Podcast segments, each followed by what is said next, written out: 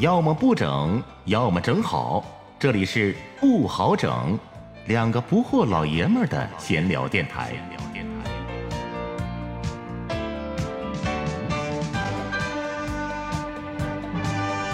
既然生活不好整，就把酒杯碰出声。我是老顾，我是老郝。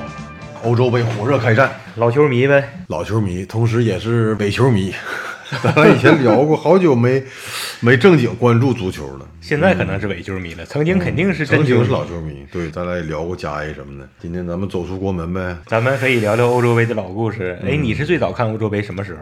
那我？应该就是上高中的时候，就看意甲、看英超的时候。那就是九二年丹麦童话，嗯，我就是那年开始看的，九二年央视开始转了。更早的就不行了，更早的是以后来看了一些纪录片儿啥的，但是没亲历过。嗯九二年开始看的，然后到九六年，然后两千年看的特别全。欧洲杯之所以吸引人，或者说它的这个魅力比世界杯要大，可能还是因为它的水平确实比世界杯要要高。对，整体水平要更高一筹。对呀、因为世界杯有亚洲这些拖后腿儿的 球队和国家。也不光亚洲了，非洲足球以前也不像现在这么强的时候，非洲那些队儿也不厉害。但是欧洲呢，有一句老话嘛，叫“欧洲无弱旅”嘛。对，而且欧洲杯以前队儿也少。刚才我提到的最早看的直播欧洲杯，九二年那次，一共才八个队儿参加正赛，哦，是在瑞典举办的，然后只有四个举办城市，只有八个队儿参加，没几场比赛。但是呢，每一场都硬碰硬啊，那是因为那年缩小比赛规模了，还是说一直都是是吗？一一直都是很小很紧凑，每个队都不弱。后来到九六年英格兰那次就变成十六个队了、哦啊，一下一下扩了一倍啊也但是扩了一倍，十六个队也相当紧凑了，个保个都很丁愣啊。真是无弱旅。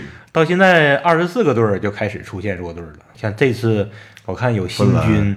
芬兰第一次参加，嗯然后北马其顿，哦，是吧？以前曾经知道马其顿，我都不知道他的足协什么时候改名叫北马其顿了？还是国家也变成北马其顿了。而且我刚才听你说，我才知道这回扩到二十四个队了。我觉得欧洲一共也也也没那么多，也没几个国家。其实参加欧洲联的那些成员国挺多的，嗯有好几十个，五六十个，有一些也比较嘎。其中有两个成员国还是我们中国的邻国。啊首先，俄罗斯肯定的了，啊，但是另外一个，你想一想，哈萨克斯坦啊，对，哈萨克斯坦加入了欧足联，然后还有一些小国，像圣马力诺呀、哦直布罗陀呀，直布罗陀海峡。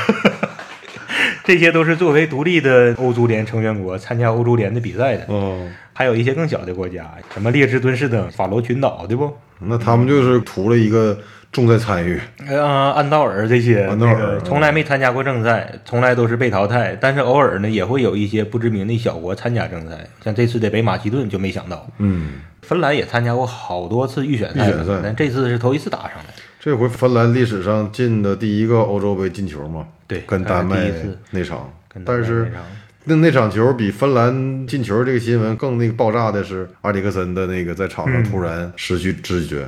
嗯，对啊，挺可怕，所谓的什么四分钟教科书式的急救。还真是。这也不是第一次，他活过来了。对对对对以前有曾经有过，那就死了。对记得叫薇薇安福，好几个的黑人是不？还黑是人还是对对对孙继海队友呢。对对对对对，你看比赛没？没看 我也没看。说实话，没看呢。看球看了这么多年了，看到今天感觉看不动了。主要是熬不了夜了，一整就后半夜，一整后半夜。等着决赛吧，或者半决赛，如果赶上个周末或者晚上失眠，有可能看一看。赶上决赛是自己喜欢的队儿，比如说像我喜欢德国队儿，你比较喜欢哪个队儿？我以前意大利嘛，啊，足力碰上这样式的，我可能会还有可能看一下。嗯，嗯，但是即便是看我喜欢的德国队儿，我现在也很少认识了。对那个里边的人基都不认识本不认识。我能叫上名的，也就是诺伊尔嗯，和托马斯穆勒这两个德国队的老队员，剩下嗯德国队那些新人我也都叫不上名来了。咱俩以前说过吗？看球看个情怀，看个周边是不？而不是足球比赛技战术本身。对，看熟人儿，看背后的文化，看亲切感，咱俩都属于是这种选手，这种球迷。嗯那你喜欢意大利，你还能叫上来现在意大利谁呀、那时候罗伯特巴乔就那个年代的，哎呀，有点记混了。跟巴乔同年代的还有谁来？那个后卫那个马尔蒂尼。那个时候是我最喜欢的，当时俩俩巴乔嘛，罗伯特巴乔和那个迪诺诺巴乔，乔，那你是从那时候开始喜欢上意大利的？是吧对。那现在意大利的人你还能叫上来？谁也不认识了，一个都不认识了。布冯我还我还知道，刚刚退役嗯他已经退了。这次对现在已经没有他了。那他要退役的话，那估计别人我谁也不知道了。我还能叫上来一个啊，基耶利尼，基耶利尼长得很奇怪，那个人也让人过目不忘。才三十八九，比咱俩小好多，但是一看相貌比咱俩老好多。这届欧洲杯球员里边，他是一个大龄球员了，对三十七八已经是大龄球员了。然后他长得太让人过目不忘，长得太怪了，所以我一直记得这个人呢，也是一个尤文的一个老队员了。啊，是吗？对，剩下的就更小了。除了球员，还可以看看教练吧。这次欧洲杯有好几个主帅都是我们那个时候就看的球星，嗯嗯，其中还有跟我们同龄的，呃，跟我同龄的舍瓦舍甫琴科啊，舍甫琴科乌克兰主教练了。现在七号 AC 米兰哈，当时舍甫琴科可真是在 AC 米兰整个职业生涯，咱们是都看过的。对最开始从基辅迪纳摩，嗯，一个他，一个雷布罗夫双箭头，后来他转会到 AC 米兰，就是一直在看他，是吧？对，除了他还有谁啊？就是现在已经成为主教练的啊，你看像，当然都比他老了。哦我看七零年左右的有好几个，你像那个保罗索萨，哦哦哦是以前多特蒙德的一个葡萄牙中场，在多特蒙德还得过欧洲冠军杯。嗯，现在是波兰队教练啊是波兰聘过去。然后还有路易斯恩里克，哦哦，西班牙以前巴萨那个，他现在是西班牙教练。弗兰克德波尔，嗯，现在是荷兰教练。他是大姐，他是兄弟俩是不？兄弟俩而且哥俩俩人都是当时是荷兰国家队的。呃，对对对，而且他俩还经常是同时在场上。哦，对，真是啊，看来俺俩真老了。当年看的球星，现在已经都成为主教练了。嗯，还有索斯盖特，英格兰的，还有呢，还有德尚，法国世界杯的队长嘛。对，德尚，而且他是有望成为第二个以队员和教练身份双重身份捧杯的教练。以前就有一个德国的福格茨，现在德尚有可能成为第二个。还有呢，还有意大利的曼奇尼吗，哦，曼奇尼，那也是我们当年追过的球星。对，好在还有还认识的哈，虽然是在场边待着。还有李铁，李铁也在欧洲混过。要是说哪个中国球员去欧洲踢球了，那都特别受关注，就是因为欧洲那个地方足球太强了。欧洲那个地方也有魅力，文化又多元，生活又富裕，风景啊又美丽，风景好，个个还不一样。对对然后足球呢，风格还都不一样，风格也不一样。啊那么小个地方，那么多国家。每个国家都很小，但是踢的足球是完全不一样的足球，就感觉那个地方怎么那么精彩呢？所以他的欧洲杯就从来就是有一套自己独特的魅力，所以就一直爱看欧洲杯。就欧洲杯嘛，你要说一些经典的话题，有一些大冷门，在全世界足坛成为美谈的，就包括九二年的丹麦童话，在预选赛阶段，丹麦是被淘汰的，球员都回家了，都放假了。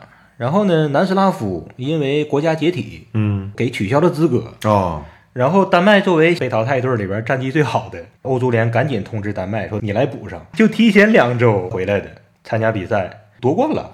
那个是太传为美谈了，它本身又是一个童话王国，对。丹麦。然后这个童话不可思议的事情就诞生在他的身上，就是让人感觉很完美，对，就给人心灵里边就感觉哇，世界太美好了，真的有童话存在。其实那个时候九几年解说员一解说，经常用的一句话就是“足球是圆的，任何事情都有可能发生。而且他打败了谁呀、在半决赛淘汰了当时的荷兰，”啊荷。兰还有范巴斯滕什么的啊，荷兰三剑客后期。对对对对，但是博格坎普也已经崛起了，也很强啊。然后呢，决赛又打败了德国，那太不可思议了。因为德国那个时候一九九零年夺得意大利世界杯的那个德国队儿，可以说是世界足坛上就是最强大的一个国家队。马特乌斯那波啊，啊，马特乌斯、克林斯曼、什么，布雷默、沃勒尔那沃勒尔哦啊，仅过了两年，人都合计德国能夺冠呢，完了结果 被丹麦童话也给干掉了。丹麦当时一个球星都没有哦啊，当时反正有个球星，最大牌的就是劳德鲁普兄弟。哦，然后呢，那次比赛之后呢，又火了一个舒梅切尔，门将剩下丹麦的对门将，舒梅切尔，嗯，他儿子现在是那个丹麦的门将？哎呦我天哪！叫舒梅切尔。呃，然后后来呢那届丹麦童话那届国家队后来也没有太出过一些行能比肩舒梅切尔、劳德鲁普这样的，反正就是火的那一届，是成就了丹麦童话。后来还有希腊童话啊，希腊那个叫神话，希腊那个是九呃，我看啊，那是零零四零四零四年吗？零四年哦，哦也是爆冷。爆了个大了。对对对，真的。嗯你要说丹麦能夺冠，可能还吃惊程度还稍微差点儿。希腊夺冠，太不可思议了，太不可思议了那么一个弱队儿，而且也没有球星，他最大牌的是他教练德国的雷哈格尔，没有一个能叫得上名字了。你想叫你也记不住，嗯，丹麦人的名字太长了。欧洲杯关于各个国家人的名字，好像也有一些有意思的东西，像像克罗地亚就是各种各种旗，怎么啊各种旗哦，南斯拉夫也是各种围棋，对各种围棋。苏联各种司机，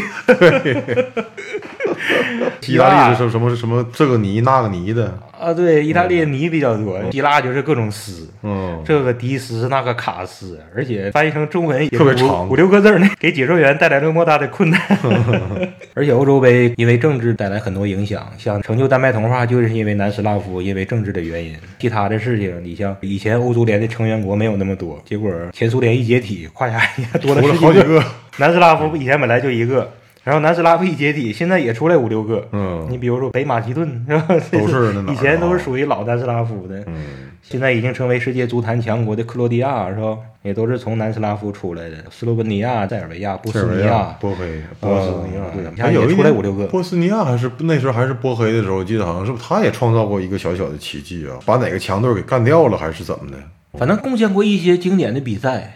有一次我印象特别深，斯洛文尼亚分裂出去了，嗯，然后剩下的还叫南斯拉夫呢，正好是斯洛文尼亚对南斯拉夫，斯洛文尼亚先是三比零，然后呢南斯拉夫还被罚去一个人。哎，就以前在意甲有一个任意球大师叫米哈伊洛维奇，哦，知道，哦你还记得嗯那个记得，嗯，嗯，他被罚下去了，零比三落后的时候被罚下去的，然后后来扳成三比三平嚯。那场比赛我印象挺深刻的，忘了是哪届了。前苏联解体出来一堆国家，南斯拉夫解体出来一堆国家，还有捷克，嗯，捷克斯洛伐克以前还曾经夺过冠呢，一九七六年啊，那也是老牌劲旅了，老牌劲旅，对对对后来分成捷克和斯洛伐克，嗯这次斯洛伐克就提上来了。就是在这二十四强之一呗，啊，对对对，哦而且还赢了吧？是不是昨晚把波兰赢了？是吗？斯洛伐克不如捷克，捷克他后来独立之后，嗯贡献过很多经典的比赛，包括在世界杯上也是，世界杯上也踢过很多好。成绩也不错，曾经有一场逆转荷兰的比赛，本来零比二落后，三比二把荷兰干掉，哎呀，太经典了！我到现在我还记得呢。当时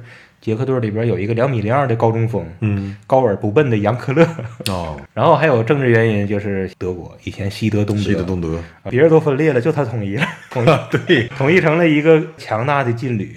九零年西德夺得了世界杯，然后马上就合并成德国队了。九二年统一之后的德国队反而还输给了输给了丹麦，成就丹麦童话。但是九六年四年之后的欧洲杯他就赢了，哦，打败了英格兰。本土作战的英格兰，没想到自己办的那么好，提出当时著名的口号嘛，叫“足球回家”。回。家，对，那次我几乎每场比赛都看了，是吗？我到现在记得每一场比赛记得还都挺清楚。那时候看球真是熬夜也看，怎么的也看，哎呦我天哪！嗯，那个时候几大联赛也是如火如荼对的在播。九五年开始播德甲，意甲更早，意甲更早，意甲应该是最早的，应该是。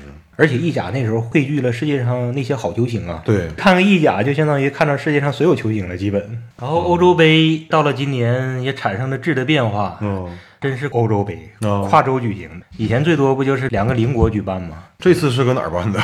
这次是十个国家十一个城市，我都不知道这你还不知道 那你真不是真不关注了，这还不如我呢。我不知道，这事儿我还知道呢。所以这次有人抱怨嘛，太疲劳了。呃，有点疲劳。哦像东边得飞到圣彼得堡，西边呢，西班牙塞维利亚。这次欧洲杯有这么一个最大的变化。那这个可真是变化挺大的。这个本来是好像是普拉蒂尼吧，哦他在他欧足联主席嗯是吧主席在他出事儿之前，雄心勃勃的嗯弄了这么一个创举。实际上这个点呢，其实挺好的。那倒是，这样一来呢，还取消了东道主直接晋级。要要不然东道主太多了，这次你没法进。对呀，这次呢，就变成了这么一个赛制。然后呢，普拉蒂尼就出事儿了。对，但是呢，这个事儿已经定下来了。没想到呢，却遇到了极大的困难，疫情。嗯，人口的流动本来就变成一个很受限制的事儿了，然后这些国家每个国家出入境的政策还都不一样，还控制现场球迷的人数，所以呢，当时设想的挺好。本来去年就因为疫情没办上，拖到今年呢，完了还得沿用以前那个疫情之前出来的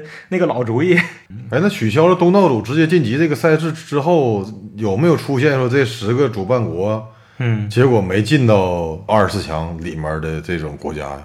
有啊，有啊，像那个布加勒斯特还是一个城市呢，罗马尼亚就没进去。哎呦，啊。罗马尼亚也是强国呀，曾经也不弱呀，倒不是强国，对呀，但是也不弱呀，他没进去啊。没进去，哦。还有这个不知道当初怎么定的，可能这些城市也是有一个竞争，像阿塞拜疆首都巴库这本来在国际足坛上是不存在的，在欧洲足坛上存在感都极低极低，但是巴库这个城市却作为一个举办地了。啊，是吗？反正这十个城市中间还有被淘汰下去的，后来还有主动放弃的，比如说爱尔兰的都柏林，哦，曾经是作为其中之一，后来他好像是主动放弃了，也不咋地，因为疫情还是因为好像因为疫情反正有一些综合的原因。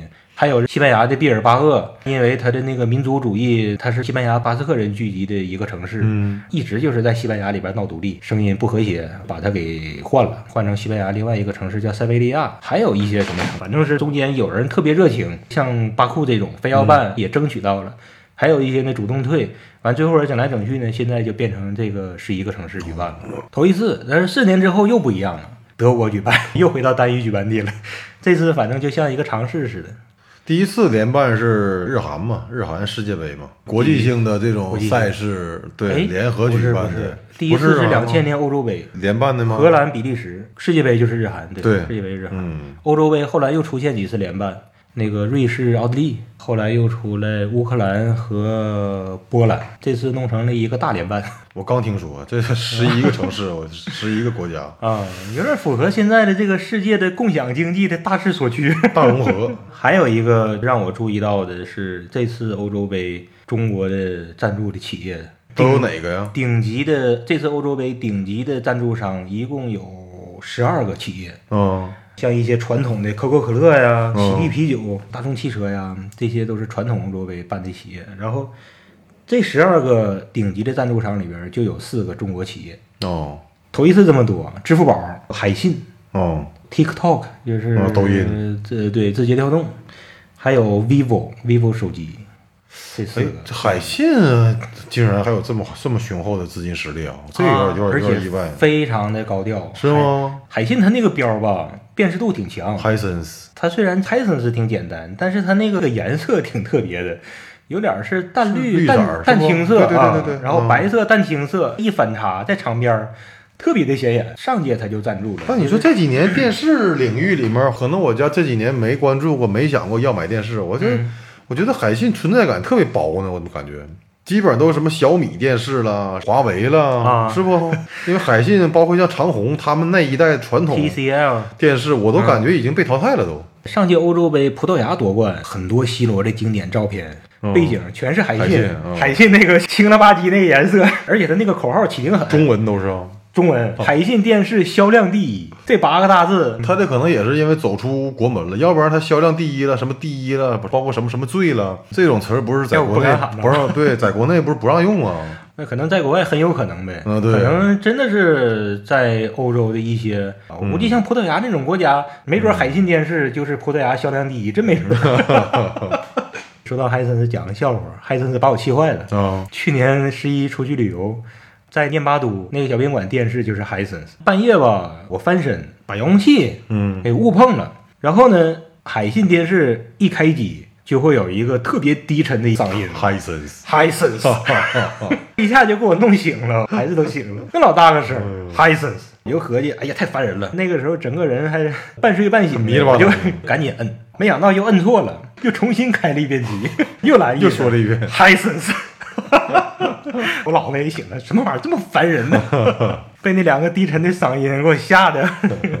预测一下吧，欧洲杯有黑马的传统，大冷门的传统，我倒愿意预测德国队夺冠，但是呢，有点没啥意思。我真是期待诞生一个新冠军。你认为应该是谁？我感觉比利时这次挺强。哦，比利时啊，是吗？你这有实力，他夺冠也是将会诞生一个新冠军，这不挺好吗？哦，那你呢？那我就纯瞎蒙了，因为我现在这二十四个国家都有谁我都不知道，我就纯瞎蒙了，看我的感觉对不对啊？英格兰有吧？是不？我先问问进没进二十四强啊，你问这个有道理。英格兰好像是前几次有一次就没进去啊？对，好像有一次，对呀对对对对对，嗯，英格兰呗。英格兰瞎蒙的，你能叫上那一个人的名不？不能，谁也不认识。一个都不认识的，瞎蒙个英格兰。嗯，哎半个月之，哎啊，英格兰夺冠，他也是第一次夺冠，是吗？他没夺过冠呢？没夺过冠。哦，英格兰不是有个有个外号叫“欧洲中国队”吗？从来就是调儿挺高，哦 唱点高调，最后人总是总是半道悲剧，反正。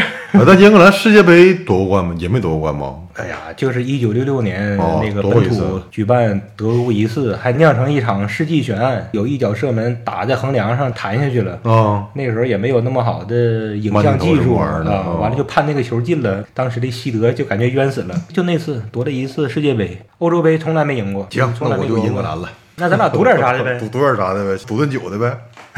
赌顿酒的。行，那个我要是赢了，你得给我买五款比利时啤酒；行，你要是赢了，我给你买五款英格兰啤酒英格兰啤酒，正好这俩国家啤酒品种还很多，哦也都是啤酒大国。没问题。那咱俩谁要是都压不中呢？一块儿买点，完了就找个由头喝点儿呗。都压不中的话，你来三款比利时啤酒，行我来三款英格兰啤酒。欧了，然后到时候咱们也为大伙儿品尝一下这几款做一期啤酒的这个评测。哎呀，最后再祝愿吧，祝愿埃里克森能够痊愈。对，希望体育远离悲剧。对，来吧，感谢各位收听，感謝。拜拜。學生哥好温功課，咪淨